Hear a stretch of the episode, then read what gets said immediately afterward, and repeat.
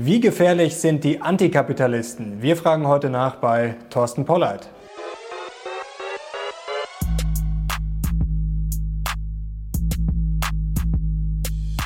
Servus und herzlich willkommen in einem brandneuen Video der Mission Money. Wir sind heute zurück aus Frankfurt und wir sind hier an einem ganz besonderen Ort. Es ist nämlich das Degussa Goldmuseum und wir haben zu Gast den Chefökonom der Degussa Goldhandel. Herzlich willkommen, Thorsten Pollard. Ja, schön, dass wir uns sehen, Herr Lochner. Freut mich auch sehr, es ist wirklich ein toller Ort, also kann ich nur empfehlen. Und äh, Sie sind mal wieder zu Gast bei der Mission Money. Das freut uns sehr und das hat auch einen Grund. Sie haben nämlich ein neues Buch geschrieben mit einem sehr interessanten Titel: Der Antikapitalist, ein Weltverbesserer, der keiner ist. das ist schon mal ein sehr schöner Titel. Ähm, Gab es da irgendwie auch Widerspruch oder ist das heutzutage schon, wenn man den Kapitalismus feiert, ist das schon kritisch?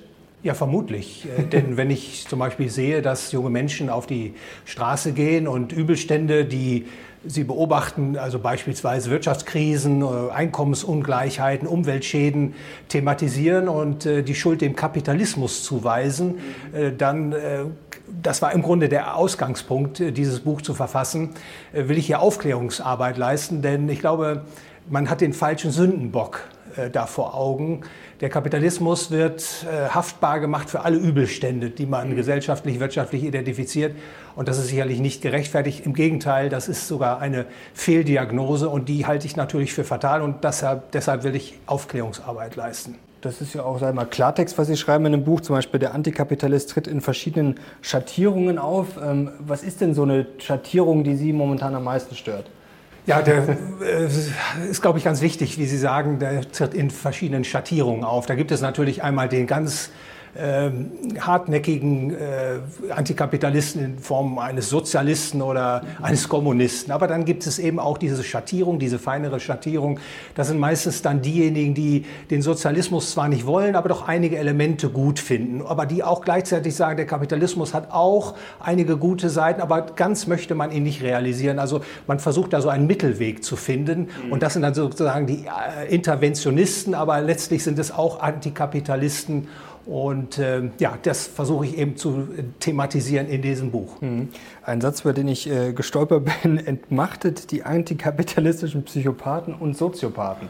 Das müssen Sie uns erklären. Ja, es gibt natürlich verschiedene äh, Erklärungsversuche, warum Menschen gegen den Kapitalismus sind, warum mhm. sie im Kapitalismus den Übelstand erblicken. Und an der Stelle sollte ich vielleicht sagen, der Kapitalismus ist im Prinzip nichts anderes äh, als äh, die Tatsache, dass die Produktionsmittel in der Volkswirtschaft in privaten Händen liegen, also Fabriken, Bagger und alle Werkzeuge sozusagen sind äh, privat im Privatbesitz und dann verwendet man Geld um die Wirtschaftsrechnung durchführen zu können. Und es gibt einen Wettbewerb. Also man kann frei in den Markt eintreten und auch wieder austreten. Und das zusammen ist eigentlich das, was äh, den Kapitalismus ausmacht. Mhm. Und der Kapitalismus hat vermutlich eine Härte, die vielen Menschen nicht gefällt. Denn wer seinen Menschen, seinen Mitmenschen dient, der wird belohnt. Also ein Unternehmer, der gute Produkte macht, die die Menschen freiwillig kaufen wollen, der wird Gewinne machen und der wird wahrscheinlich relativ gut dastehen. Also seine, seine, seine Bilanz wird er ausweiten können, der kann dann große Gewinne machen. Und äh, das gefällt natürlich denjenigen nicht, deren Ehrgeiz enttäuscht wurde, die vielleicht nicht so fleißig, nicht so klug, nicht so erfinderisch sind. Und die suchen natürlich dann einen Sündenbock, um zu sagen, äh, der Kapitalismus äh, sei ungerecht oder sei unfair. Und man versucht sozusagen den enttäuschten Ehrgeiz dann zu kanalisieren, indem man diesen Sündenbock sucht und den Kapitalismus schmäht. Jetzt scheint der Kapitalismus nach wie vor die beste Option zu sein, aber jetzt sagt zum Beispiel selbst ein Ray Dalio, der jetzt nicht äh, Verdacht steht, ein Sozialist oder Kommunist zu sein, sagt ja auch zum Beispiel, dass er glaubt, dass der Kapitalismus momentan zumindest für die meisten Amerikaner nicht funktioniert. Also ist der Kapitalismus vielleicht doch nicht so gut, wie man glauben mag. Ja, das ist ein ganz wichtiger Aspekt, den Sie da äh, ansprechen. Ich möchte das mal ganz kurz äh, beantworten, indem ich sage, es gibt gar keinen Kapitalismus. Weder diesseits noch jenseits des Atlantiks finden wir heute eine Wirtschaft oder Gesellschaftsform vor, die den Namen Kapitalismus verdienen würde. Mhm. Was man heute vorfindet, ist ein sogenannter Interventionismus. Also ein Wirtschafts- und Gesellschaftssystem, in dem der Staat fallweise in alle Bereiche des menschlichen Daseins eingreift. Ob Bildung, also Schule, Universität, oder äh, Rente, Altersvorsorge, Medizin, Transport, Geld und Kredit, Recht und Sicherheit. Überall ist der Staat mittlerweile zum wirkungsmächtigsten Akteur geworden, mhm. hat die Märkte zurückgedrängt und das ist eben dieser Interventionismus, der zu vielen Problemen führt, die man dann fälschlicherweise dem Kapitalismus anlastet. Mhm. Also auf die Entgegnung, dass viele Dinge nicht so funktionieren in den Volkswirtschaften, äh, da würde ich in jedem Falle zustimmen, aber bei der Ursachendiagnose da würde ich entgegnen, da wird eben der Kapitalismus zu Unrecht haftbar gemacht, weil der Kapitalismus im Grunde gar nicht existiert. Die äh, äh, Literarin Ayn Rand, die hat mal vom Kapitalismus als im unbekannten Ideal gesprochen. Ich glaube, das ist ein schönes Bild. Der Kapitalismus hat es so noch gar nicht gegeben und insofern ist auch die Kritik an ihm fehlgeleitet. Mhm. Wobei sich schon manche Leute fragen jetzt in der Krise, ähm, zum Beispiel Jeff Bezos, Amazon verdient sich dann dumm und dämlich, anderen Leuten geht es schlecht, wir haben Probleme und manche verdienen dann einfach, ja, auch vielleicht zu Recht. Also das ist jetzt gar nicht die Frage, ob es zu Recht oder zu Unrecht ist, aber äh, dass diese Schere gefühlt immer weiter auseinandergeht. Ähm, äh, ja, wie erklärt man das den Leuten? Also das ja, ist sicherlich ein Problem, oder?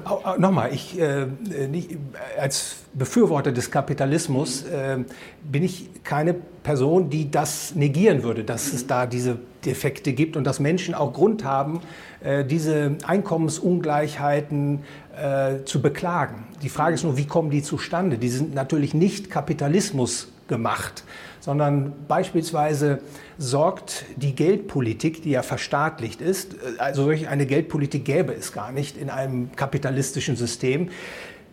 Geld und Kredit sind de facto verstaatlicht. Der, die staatliche Zentralbank ist ähm, der Monopolist der Geldproduktion und die Geldmenge wird unaufhörlich ausgeweitet. Und das führt beispielsweise dazu, oder in den letzten Jahrzehnten, dass insbesondere die Vermögenspreise inflationiert wurden. Also nicht so sehr die Lebenshaltungskosten, aber die Preise für Aktien, für Häuser, für Grundstücke.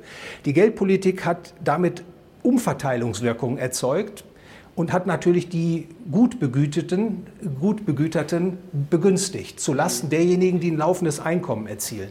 Also da würde ich die Geldpolitik, die staatliche Geldpolitik haftbar machen, dass die Einkommensschere zwischen Arm und Reich in den letzten Jahrzehnten immer weiter auseinandergelaufen ist. Aber das hat eben keinen Grund im Kapitalismus, sondern im Interventionismus. Aber es werden ja auch Menschen reich ohne die Geldpolitik. Das spielt sicherlich eine Rolle. Wie, wie, kriegt man jetzt denn diesen Spagat hin? Auf der einen Seite natürlich müssen wir unbedingt äh, Eigentum schützen und das möglich machen, dass äh, Menschen auch reich werden können. Auf der anderen Seite, wenn es dann sei mal zu extrem wird, ähm, wo fängt man da an? Äh, das ist ja die Frage sicherlich. Denn das hat ja sogar Henry Ford damals schon richtig erkannt, wenn er quasi äh, zu reich wird oder wenn die Unternehmer zu reich werden und die Arbeitnehmer zu wenig Geld haben, ähm, dann kann er ihnen sozusagen auch die Autos nicht mehr verkaufen. Also wo ja, wo fängt man da an und wo hört man da auf? Zunächst mal ist festzuhalten, dass äh, für viele Bürger, zum Beispiel hier in Deutschland, ein, äh, ein, ein, ein, großer Unterschied besteht zwischen Brutto und Netto. Der Staat nimmt dem Arbeitenden quasi 50 Prozent seines Geldes weg. Ja, und das ist schon mal ein Grund, warum viele Menschen kein Eigentum, keinen Besitz aufbauen können. Da würde das äh, die Empfehlung sein, Steuern senken, mhm. ne, den Staat schrumpfen. Ähm, und in einem kapitalistischen System muss man natürlich sehen, also im reinen Kapitalismus, da äh, haben Sie natürlich Unternehmer, die äh, Innovationen voranbringen, die produktive äh, Investitionen machen und das erhöht natürlich letztlich den materiellen Wohlstand für alle. Und im Kapitalismus ist es natürlich so, dass äh, früher oder später die Menschen beteiligt werden an den Produktivitätsgewinnen. Mhm. Und das wird heute eben verhindert durch staatliche Besteuerung. Ja, der Staat besteuert viele Arbeitnehmer und ich sagte es bereits, verhindert, dass sie äh, Anteil haben an der Produktivitätsausweitung der Volkswirtschaft. Also für mich ist der Fall da sehr, sehr klar. Der Kapitalismus, wenn man ihn denn zuließe, würde die Masseneinkommen der Menschen deutlich höher ausfallen lassen, als wir das heute im Interventionismus beobachten können. Mhm. Das ist ja das Problem, was viele beklagen, dass sozusagen Arbeit zu hoch besteuert wird und sagen wir, Kapitaleinkünfte dann vielleicht nicht so hoch. Ähm, Sie schreiben jetzt im Buch zum Beispiel im Kapitalismus muss jeder Unternehmer seinen erzählten Markterfolg neu verdienen. Jeden Tag von neuem muss er gute Leistungen erbringen, muss sich mühen, besser zu sein als seine Mitbewerber. Klar. Ähm, wenn aber jetzt sozusagen der Unternehmer 10 Millionen verdient hat, sagen wir und dann entscheidet, ähm, ich kaufe jetzt Aktien davon und tue gar nichts mehr, ähm, wie ist da der Konflikt sozusagen zwischen Arbeitnehmer und dann, wenn ich genug Geld habe, dass ich einfach eben dann nicht mehr arbeiten muss? Es ist natürlich die Freiheit eines jeden, unternehmerisch tätig zu sein und seine, seine Pläne umzusetzen, in, in produktive äh, Leistungen und Güter, das Güterangebot zu erhöhen. Und äh, das zeichnet ja im Grunde auch den volkswirtschaftlichen äh, Reichtumsprozess aus. Ne? Dass wir einige wenige unter uns haben, die besonders gute Ideen haben und die die auch erfolgreich in die Tat umsetzen können. Unser Wohlstand hängt damit im Grunde am Unternehmertum. Und natürlich ist es für einen Unternehmer auch freigestellt, äh, auszusteigen. Aber nehmen wir mal an, ein Unternehmer würde aussteigen, dann würde er sein, sein Produktivkapital verkaufen an jemanden, der den höchsten Preis dafür bietet. Und derjenige, der das dann erwirbt, der hat natürlich wiederum Pläne, versucht auch die Güter, äh, das Güterausstoß zu erhöhen und produktive Leistungen bereitzustellen. Also da sehe ich gar kein, gar kein Problem. Und der äh, Unternehmer, der dann Aktien kauft, der wird natürlich Aktien von Unternehmen kaufen, die auch eine produktive Leistung haben. Also mhm. Das äh, ist äh, für sich genommen kein Problem. Ne? Wichtig ist äh, in der Tat, dass man Unternehmertum hat, dass man Unternehmertum in einer Volkswirtschaft ermutigt, dass man Freiräume schafft, äh, denn das kommt letztlich der breiten Masse zu, äh, zugute. Woher kommt eigentlich das Wort Kapitalismus? Können Sie uns das vielleicht kurz erklären? Weil Sie sind ja in dem Buch auch sehr philosophisch unterwegs, klären da wirklich sehr viele Begriffe. Ähm, vielleicht immer mal kurz eine Erläuterung dazu, denn man, jeder kennt es, aber was steckt eigentlich genau ja, dahinter? Der, also heutzutage ist der Begriff Kapitalismus so wie ein, so wahrscheinlich so etwas wie ein politischer Kampfbegriff. Mhm. Also alles schlecht, ich sagte es bereits, wird dem Kapitalismus zugeschoben. Die Ökonomen haben diesen Kapitalismusbegriff äh, eigentlich Anfang des 20. Jahrhunderts sehr neutral behandelt. Mhm. Der erste, der das wahrscheinlich äh, in die äh, Literatur gebracht hat, ist der deutsche Ökonom Werner Sombart. Mhm. Und äh, Kapitalismus war da letztlich ein Wirtschaftssystem, in dem Privateigentum an den Produktionsmitteln herrscht, wo man Geld verwendet, um seine Wirtschaftsrechnung zu betreiben und wo man freie Märkte und freien Wettbewerb zulässt. Und äh, das ist sozusagen ein neutraler neutrale Deutung dieses Begriffs. Und im Zeitablauf wurde der dann politisiert und heute ist er eben so ein Kampfbegriff geworden. Aber deswegen habe ich das auch gewählt mit Anti, der Antikapitalist, weil ich glaube, das ist aufklärisch und äh, spricht auch Menschen an, sich mit dieser Problematik zu beschäftigen. Sie haben sich in dem Buch ja auch mit vielen Philosophen beschäftigt, mit Popper und Co. Ähm, was ist denn so ein Philosoph, wo Sie sagen, von dem können wir für die aktuelle Situation vielleicht was lernen? Ich glaube insbesondere die Ökonomen der österreichischen Schule der Nationalökonomie. Mhm. Da kann man eine ganze Menge lernen, um die Probleme der Zeit, die wir heute vorfinden, einer Lösung zuzuführen. Also ich greife mal ein Themenfeld raus, eben diese Geldpolitik. Also weltweit findet man ein ungedecktes Papiergeldsystem vor. Wir haben staatliche Zentralbanken, die in enger Kooperation mit privaten Geschäftsbanken die Geldmenge unablässig erhöhen durch Kreditausweitung. Das schafft eben Wirtschaftsstörungen, Boom und Bust führt dazu, dass die Schuldenpyramide immer weiter ansteigt weltweit. Und äh, die Ökonomen der österreichischen Schule haben das sehr frühzeitig erkannt, dass das zu großen Problemen führt. Und das kann man heute auch beobachten. Es ist eben nicht nur, dass es Boom und Bust gibt, dass der Geldwert schwindet, sondern die Grundfesten unserer freien Gesellschaft kommen immer stärker unter die Räder. Mhm. Denn äh, um so ein ungedecktes Papiergeld vor dem Zusammenbruch zu halten, da muss man immer weiter die Märkte zurückdrängen. Die Kapitalmärkte beispielsweise sind ja schon de facto verstaatlicht. Wenn man auf die Zinsmärkte guckt, der Zins wird von den Zentralbanken mittlerweile nicht nur am kurzen, sondern auch am langen Zinsende de facto kontrolliert. Und das ist natürlich ganz problematisch, weil man da in den Herzmuskel des, des freien Marktsystems eingreift, wo Ersparnisse äh, bereitgestellt werden und hingeführt werden zu guten Investitionen. Dieser Prozess wird äh, derzeit schwer geschädigt durch diese Geldpolitiken. Also wenn man dort nachliest, da kann man dann tatsächlich äh, viele wichtige Elemente lernen, um die, die Probleme der Zeit zu verstehen und dann einer Lösung zuzufügen. Sie sind ja auch Verfechter davon, dass das alles privatisiert werden sollte, also gerade die Währungen. Ähm, jetzt glaube ich, können sich das immer viele Leute nicht so gut vorstellen. Vielleicht können wir das mal kurz erläutern. Also jetzt kennen wir ja natürlich Gold sozusagen als Alternative. Jetzt kennen wir den Bitcoin. Ähm, wie wäre das dann? Also würden Sie dann zum Beispiel oder könnten Sie dann den Pollite Coin rausgeben, ich den Lochner Coin, hier Peter würde dann den Peter Blöd Coin machen. Ähm, wie, wie könnte man sich sowas vorstellen? Ja, am Anfang ist erstmal die Einsicht, dass das was mit dem Selbstbestimmungsrecht zu tun hat, eines jeden Menschen, das Geld wählen zu können, was seinen eigenen Zwecken am besten mhm. genügt. Sie sollen die Freiheit haben und ich soll die Freiheit haben. Und äh, wenn man jetzt einen Schritt weiter geht, dann wird man erkennen, dass die Menschen natürlich ein Gut nachfragen würden, was gutes Geld aus ihrer Sicht ist. Keiner fragt schlechte Sportschuhe nach oder schlechte Urlaubsreisen nach. Wenn die Menschen die Freiheit haben, ihr Geld selber zu wählen, dann werden sie gutes Geld nachfragen. Gutes Geld ist vermutlich eines, das relativ knapp ist, das sich also nicht beliebig vermehren lässt, das prägbar ist, das also einige physische Eigenschaften hat, das nicht verdirbt, das lagerfähig ist, das man gut transportieren kann. Und es mag noch einige andere Anforderungen geben an solch ein gutes Geld. Ja, und nehmen wir mal an, die Menschen hätten jetzt die Freiheit, da würden sie Gold oder Silber oder vielleicht ihr Bitcoin wählen. Da würden Sie und ich Verträge machen, die wir mit dieser Währung unseres Herzens, unseres Wunsches äh, vereinbaren. Und damit ist der freie Markt für Geld im Grunde etabliert und man sollte keine Zweifel haben, dass das nicht hervorragend funktionieren würde.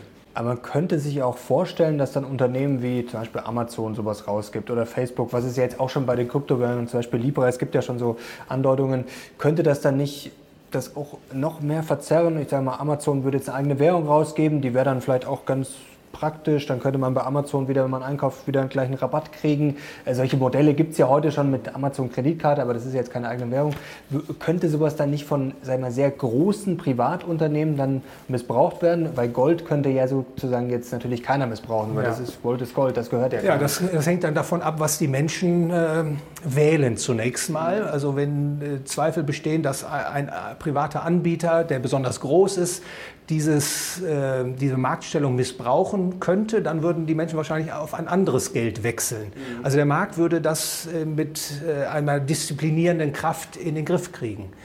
Da hätte ich wenig Bedenken und man muss natürlich in Rechnung stellen, der Staat war immer, wir brauchen nur in die Währungsgeschichte zu schauen, äh, der schlechteste Verwalter des Geldes. Also nehmen wir mal die Geldgeschichte der Deutschen, da hat es alle 25 Jahre im Schnitt seit dem Ende des 19. Äh, Jahrhunderts eine neue Währung gegeben, mhm. die immer wieder entweder entwertet wurde oder abgeschafft wurde. Also mein Vertrauen, dass der freie Markt das kann, ist da viel, viel größer, als dass ich diese Aufgabe dem Staat zubilligen würde. Und nochmal, wir wissen nicht, was das Ergebnis äh, wäre eines solchen Währungswettbewerbs. Mein Verdacht wäre, wenn man ihn jetzt zulassen würde, würde wahrscheinlich das Grundgeld Gold sein. Mhm. Ja, das Grundgeld wäre Gold. Da muss man sich nicht äh, vorstellen, dass die Leute äh, mit klimpernden Goldmünzen durch die Gegend laufen, sondern man könnte das eben digitalisiert ablegen. Jeder hätte eine App auf seinem iPhone und da könnten Sie also banken, wie Sie das heute auch gewohnt sind, mhm. Lastschriften, Überweisungen tätigen. Das würden Sie gar nicht merken, dass im Hintergrund das alles äh, sozusagen gedeckt ist durch eine Ware. Es könnte aber auch eine Kryptoeinheit sein. Nicht? Mhm. Könnte auch eine Kryptoeinheit sein. Und ich glaube, wichtig ist zu erkennen, dass dieses staatliche Geldmonopol eben Ursache für viele Übelstände ist in dieser Welt, bis hin zur Übernutzung unserer Umwelt und äh, Ressourcen auf, der, auf, auf, auf dem Globus. Und mhm. äh, deswegen. Ja, wieso? Ja, dass das, zum Beispiel diese diese Geldpolitik sorgt natürlich dafür, dass die Zinsen immer weiter abgesenkt werden. Mhm. Und wenn die Zinsen abgesenkt werden, dann bedeutet das, dass die Menschen noch gegenwartsorientierter werden, zu Lasten einer Zukunftsorientierung. Also man könnte mhm. sagen Überkonsum, ne? die Wegwerfgesellschaft. All das wird äh, angetrieben durch eine Geldpolitik, äh, die versucht, mhm. die Geldmenge über die Kreditausweitung auf, äh, auszudehnen. Äh, und äh, ja, das kann man bis hin zur Geldpolitik verfolgen, dass diese Umwelt eben auch ganz schwer geschädigt wird. Mhm. Also nochmal, die, der Befreiungsschlag ist im Grunde äh, ein freier Markt für Geld und deshalb versuche ich das auch da zu erklären. Und nochmal, das ist kein Konzept, was ich entwickelt habe. Es gibt viele Ökonomen, die das, die das befürworten. Mhm. Sie haben ja da auch spannende Gedankenexperimente drin. Äh, zum Beispiel im reinen Kap äh, Kapitalismus gäbe es nur noch Privateigentum. Äh, Sie haben das da beschrieben mit zum Beispiel Wege und das quasi alles privat wäre. Wie würde das denn dann in der Praxis funktionieren? Ja, in der Tat. Das, was Sie ansprechen, ist äh, die Privatrechtsgesellschaft, mhm. nicht, wo Sie die Güter Recht und Sicherheit letztlich nicht dem Staat als Monopol zu billigen, sondern eine Marktlösung mhm. äh, organisieren. Und Sie hätten beispielsweise Versicherungsunternehmen, da könnten Sie äh, entsprechende Verträge absichern, äh, abschließen zur Sicherung Ihres Eigentums, Ihrer mhm. Person, ihrer, Ihres Hauses, Ihres Grundstückes. Und äh, in so einer Privatrechtsgesellschaft wäre letztlich eben alles privatisiert. Straßen werden privatisiert, also Landstriche, alles wäre in, in privater Hand. Ja, und dann haben sie einfach Vertragslösungen. Ne? Sie, es gibt Wegerechte, äh, sodass sie von A nach B kommen, aber äh, sie müssen natürlich immer eingeladen werden. Sozusagen. Sie können sich ja nicht überall äh, hinbewegen, sondern wenn alles im Privatbesitz ist, dann werden sie natürlich eingeladen. Das, übrigens, okay. wenn Sie in Frankfurt sind, in äh, in einigen ähm, Einkaufspassagen haben sie das Prinzip schon, nicht? wo ähm, die Unternehmer, die dort ihre Geschäfte haben, sich schon so organisiert haben mit eigenen Sicherheitsdiensten, äh, die Fläche eben vor ihren Läden zu kontrollieren, zu bewachen, damit da also keine Übergriffe erfolgen. Das ist im Prinzip ein, eine, eine Indikation, wie so etwas funktionieren wird. Aber jetzt bei den Wegen wäre das dann nicht schon zu extrem? Also wenn ich jetzt zum Beispiel sage, ich will aber jetzt nicht, dass der Pollard heute hier ins Goldmuseum fährt, jetzt mal ganz überspitzt dargestellt, also würde das nicht früher oder später zu Problemen führen? Oder sagen Sie, der Mensch ist im Grunde dann wirklich so nach Rousseau, nach dem Motto wirklich so gut, dass das dann funktionieren würde? Oder würde das nicht früher oder später ja, wieder ja. das Recht des Stärkeren sozusagen? Ja, Sie sprechen natürlich jetzt äh, äh komplizierte äh, Dinge an, aber ich finde das sehr gut, dass das hier zur Sprache kommt. Es wäre wahrscheinlich so, äh, dass äh, Straßen, also sagen wir Autobahnen privatisiert werden. Mhm. Also im einfachsten Fall könnten unsere, äh, unsere Bundesautobahnen privatisiert werden. Da würde jeder Bürger einen Anteilsschein an einer Firma bekommen, die diese Bundesstraße das ein Unternehmen quasi. Das wäre ein Unternehmen, genau. Mhm. Und jeder würde einen Anteilsschein bekommen. Also vielleicht auch nur die Netto-Steuerzahler, die letztlich äh, sozusagen diese Autobahnerstellung bezahlt haben. Mhm. Ja, und dann würde diese Autobahngesellschaft natürlich äh, äh, versuchen, gute Leistungen anzubieten und darf das dann zu verkaufen. Ne? Also dass die Nutzung äh, gebührenpflichtig ist.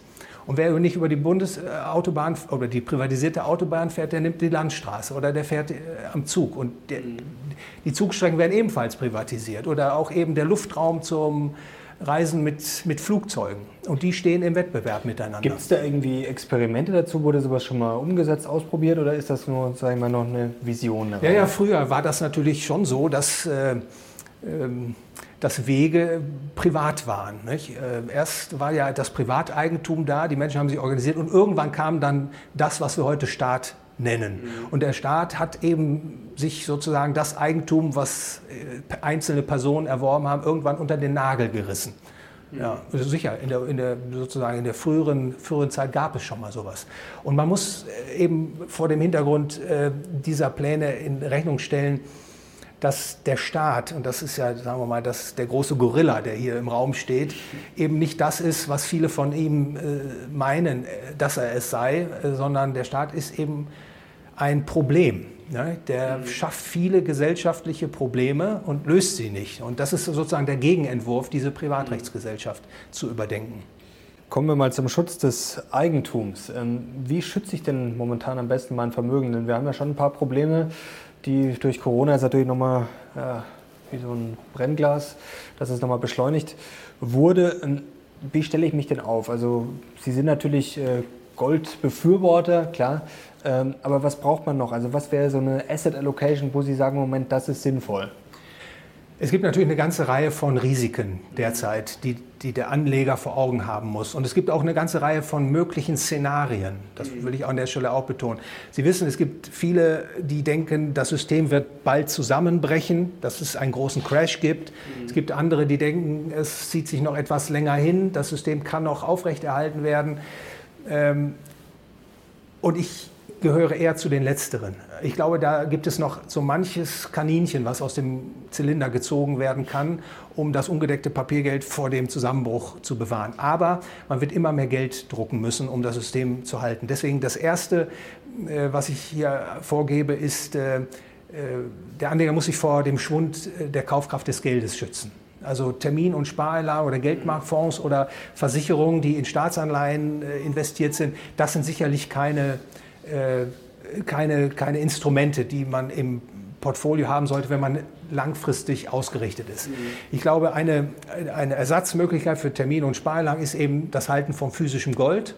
Und dann glaube ich, es macht nach wie vor Sinn, am weltweiten Produktivitätskapital beteiligt zu sein. Also im einfachsten Fall durch den Erwerb von Aktien. Also, und hier den einfachsten Fall, dem Erwerb eines weltweit diversifizierten Aktienmarktindexes oder eines ETFs. Also ETFs dann. Ja, und ich glaube, mit Gold und solch einem breit diversifizierten Aktienportfolio äh, ist man aufgestellt, um zunächst mal die nächsten ein, zwei Jahre gut äh, überstehen zu können. Sie sind mittlerweile auch eher ETF-Fan. War das früher anders? Waren Sie früher eher auf Einzelaktien oder waren Sie da schon ja, immer? Nee, ich, bin, ich bin kein ETF-Fan. Deshalb sagte ich auch im einfachsten Fall. Okay. Also, also Sie sind schon ja, ja, für Einzelaktien. Für, man muss sich ja mal die Frage stellen, was ist die Kernkompetenz, die ich als Anleger besitze? Kann ich mich zurechtfinden in der Einzeltitelauswahl oder nicht? Mhm. Und für Anleger, die da keine Zeit haben und die das nicht können und meinen, auch andere können das nicht, dann ist eben diese ETF- oder Indexlösung zu bevorzugen. Ich persönlich glaube, äh, dass äh, es schon Anleger und Investoren gibt, die sich sehr gut mit Einzelwerten auskennen, die auch nachweislich erfolgreich damit operiert haben. Also insofern, ich persönlich orientiere mich auf die Einzeltitelauswahl. Was sind denn bei Ihnen da Kriterien? Also was macht jetzt ein gutes Unternehmen aus? Ist das starkes Wachstum? Ist das ein starker Burggraben? Ist das wenig Volatilität? Ist das einfach ein Geschäftsmodell, wo Sie sagen, das ist so solide, das ist auch in 30 Jahren noch gut? Oder also voranstellen würde ich immer äh, zunächst mal das Preis versus Wert-Prinzip. Also Preis ist das, was ich zahle und Wert ist das, ja, was, was ich dann letztlich kaufe. Und den Wert zu bestimmen eines Unternehmens, darin liegt eigentlich die Kunst. Wenn ich also ein Unternehmen kaufen kann, das 100 wert ist und ich bekomme es an der Börse für 20, ist es in jedem Falle ein gutes Investment. Also letztlich ist immer die Wertbestimmung des Unternehmens entscheidend. Aber auf Ihre Frage konkret geantwortet, also in der Zeit, die vor uns liegt, wird die Geldentwertung ein Thema sein. Und das wird auch viele Unternehmensmodelle treffen. Und vielleicht an der Stelle ein Hinweis, ich bevorzuge Unternehmen, äh, die man also sogenannt als Asset Light bezeichnet. Also Unternehmen, die keine großen Kapitalinvestitionen haben, die man reinvestieren muss, sondern die relativ äh, geringe äh, Kapitalpositionen auf ihrer Aktivseite stehen haben. Das halte ich für sehr, sehr interessant und äh, Sie nannten eben auch den Burggraben, in der Tat, also Unternehmen, die ein Geschäftsmodell haben, was andere nicht so schnell kopieren können und vor allem ein Geschäftsmodell, was in der immer interventionistischer werdenden Wirtschaftswelt Bestand haben kann. Denn man, denn man muss ja da äh, mit rechnen. Ein Beispiel dafür? Ja, beispielsweise äh, bittere Erfahrungen in der Energiewirtschaft. Die Politik hat natürlich ein unmittelbares Interesse, die Energiepreise zu beeinflussen oder die Art und Weise, wie Energie produziert wird. Und da hat beispielsweise in Deutschland die Regierung im Grunde großen Schaden angerichtet bei allen, die darauf gehofft haben, dass unsere Energieanbieter hier tragfähige Geschäftsmodelle haben. Also das meine ich damit. Man muss eben aufpassen, dass äh, die Geschäftsmodelle nicht äh, sozusagen von der Politik torpediert werden können. Das ist ein weiterer wichtiger Aspekt, den ich äh, vorbringen würde. Was noch ein spannender Aspekt ist mit dem äh, das Buffett-Prinzip, den einen Dollar für 50 Cent kaufen, äh, ist das aus Ihrer Sicht mittlerweile, mittlerweile schwieriger geworden, weil wir einfach in dieser kompletten Informationsgesellschaft leben. Also früher, da musste man ja ein Experte sein, da hatte man jetzt kein Internet, da konnte man wirklich mit viel Recherche wahrscheinlich mehr ausrichten. Heutzutage gefühlt, ja, da gibt es einfach viele Aktien, die gehypt sind, die gut laufen und man hat das Gefühl, die billig sind, ja, die äh, laufen halt auch einfach nicht so gut. Also kann man solche Schnäppchen überhaupt noch finden, die dann nicht nur billig sind, sondern die sich dann auch wirklich wieder erholen? Gute Investments sind selten. Mhm. Ne, das ist, glaube ich, unbestreitbar und es wird auch immer schwieriger äh, in diesem inflationären Umfeld. Das ist ja letztlich ein inflationäres Umfeld, für äh, das die äh, Zentralbanken sorgen, weil sie Geldmengen immer weiter ausweiten und das, diese Liquidität treibt natürlich auch die Vermögenspreise, insbesondere auch am Aktienmarkt, in die Höhe. Aber ich habe festgestellt, dass auch die Volatilitäten zunehmen. Das liegt daran, zum Beispiel äh, im Aktienmarkt, viele Banken haben ihre Handelstische zurückgefahren. Und bei adversen Schocks sieht man dann doch häufig starke Preisverzerrungen. Und wer da aufmerksam äh, auf der Lauer liegt, der kann schon einige Mausefallen auslegen, die dann auch gefüllt werden in solchen Korrekturphasen. Aber es wird zunehmend schwieriger in diesem Umfeld. Aber wer eben konzentriert arbeitet, ich glaube, der wird immer noch fündig werden können. Kommen wir noch abschließend zum Thema Gold. Da sind Sie ja auch einer der ultimativen Spezialisten. Wie hoch würden Sie denn sagen, momentan so der Goldanteil für den Hausgebrauch? Wie hoch sollte der sein? Also wenn ich einen etwas vorsichtigeren Anleger vor Augen habe, dann würde ich dem empfehlen, 40 Prozent seines Portfolios in Gold und 60 Prozent seines Portfolios in einem, im einfachsten Fall in ein breit diversifiziertes Aktienmarktportfolio zu investieren. Und äh, wer etwas zuversichtlicher ist, dass der Systemcrash nicht in den nächsten Monaten kommt, da würde ich etwa 20 Prozent äh, Gold empfehlen und den Rest, also 80 Prozent, in den Aktienmarkt zu investieren. Wie investiere ich denn jetzt am besten in Gold? Es gibt ja viele Möglichkeiten, natürlich physisch. Äh, es gibt natürlich auch Xetra Gold zum Beispiel, Goldminen, äh, Aktien, Fonds. Da gibt es ja wirklich sehr viele Möglichkeiten. Also was wäre da für Sie sozusagen die erste Option und wie gehe ich da jetzt vor? Also wenn, wenn ich zum Beispiel jetzt zur Degussa gehe und Gold kaufen will, also worauf muss ich da achten? Wenn ich kurzfristig orientiert bin und am Goldpreis sozusagen in der kurzen Frist partizipieren will, dann ist zum Beispiel äh, der Kauf von Gold über ein ETF oder ein ETC durchaus akzeptabel.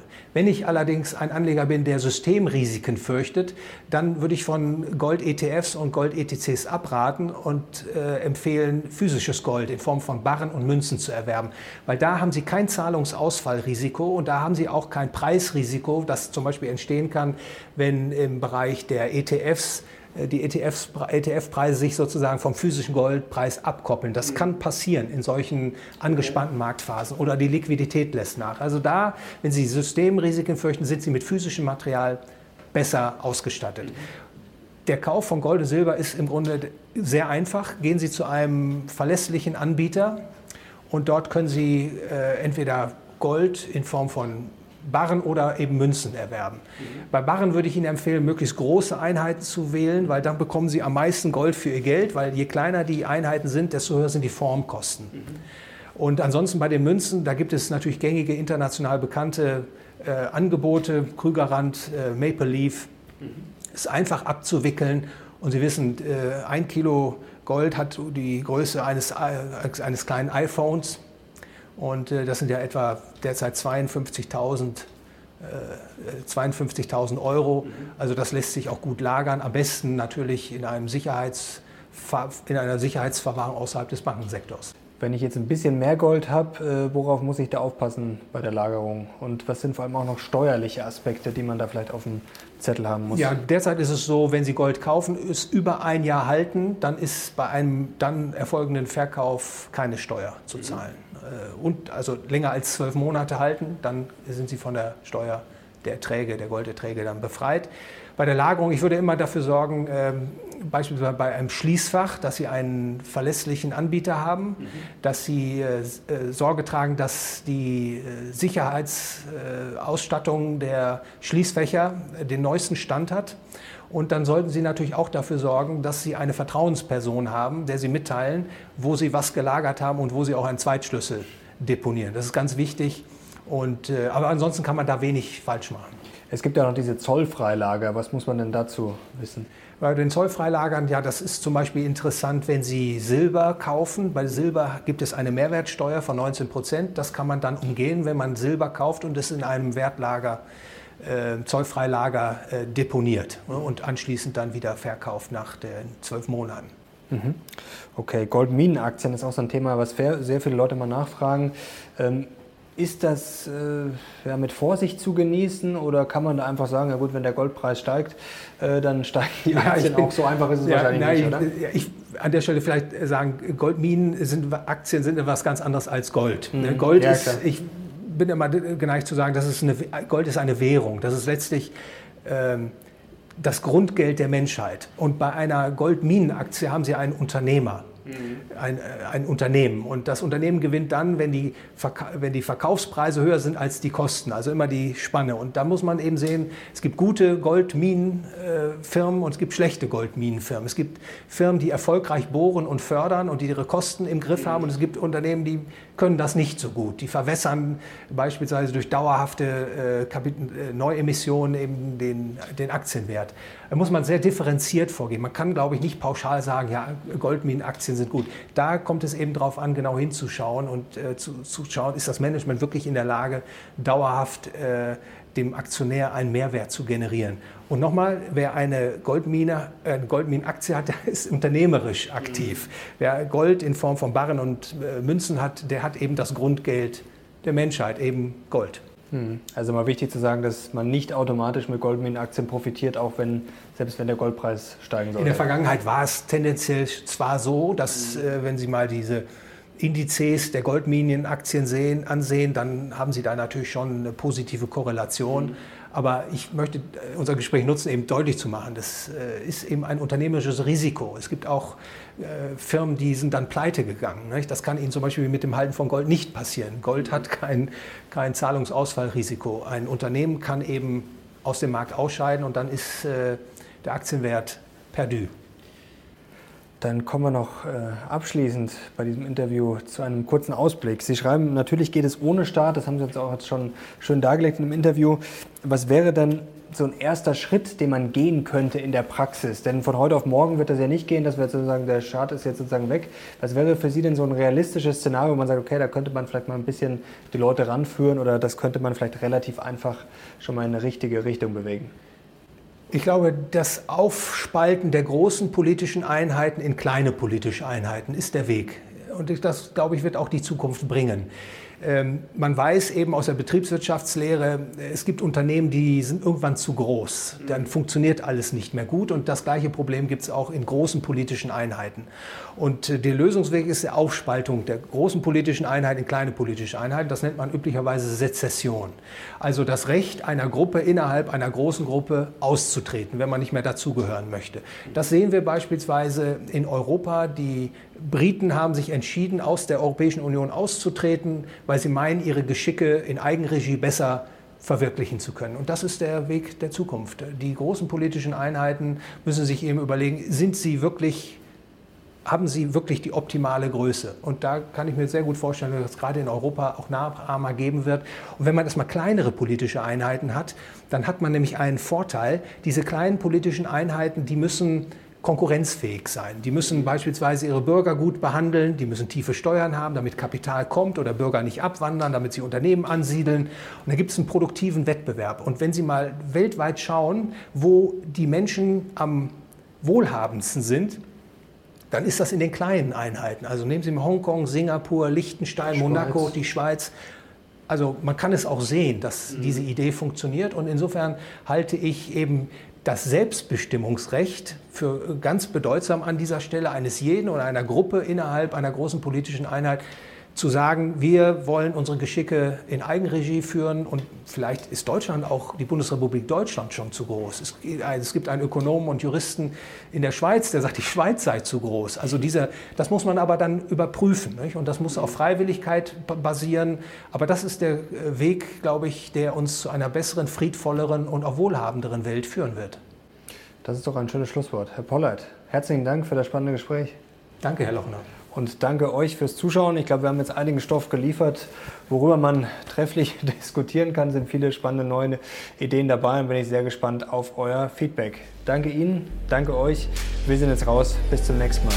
Ciao.